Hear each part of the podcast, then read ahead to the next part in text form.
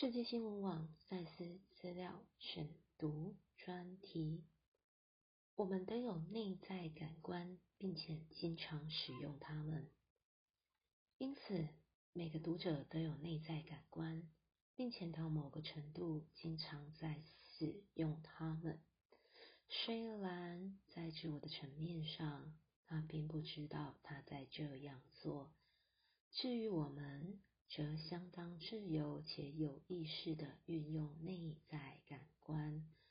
果真你能这样做，那你便会知觉我生存于其内的那种环境。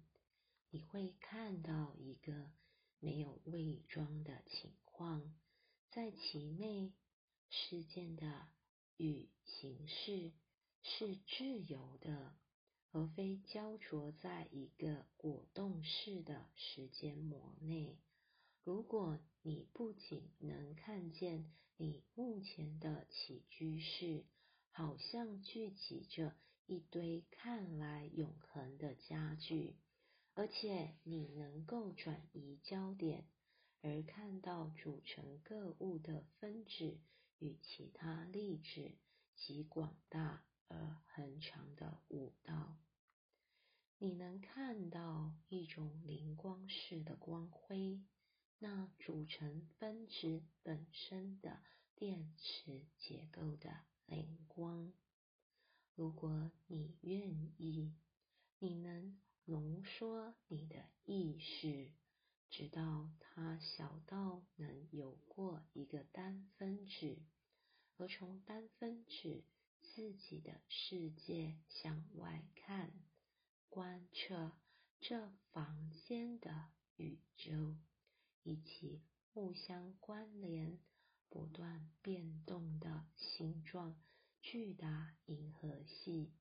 现在，所有这些可能性代表一个合理的实相，你自己的实相。并不比任何其他的更合理，但它是你所见的唯一的一个。运用内在感官，我们就变成有意识的创造者或共同创造者。但不管你知道与否，你是个无意识的共同创造者。如果我们的环境，对你似乎是没有结构的，那是因为你不明白秩序的真实本质，它与永久的形式完全无干，只是由你的着眼点看来是如此而已。摘自《灵魂永生》第四章第五百一十五节，赛斯文化出版。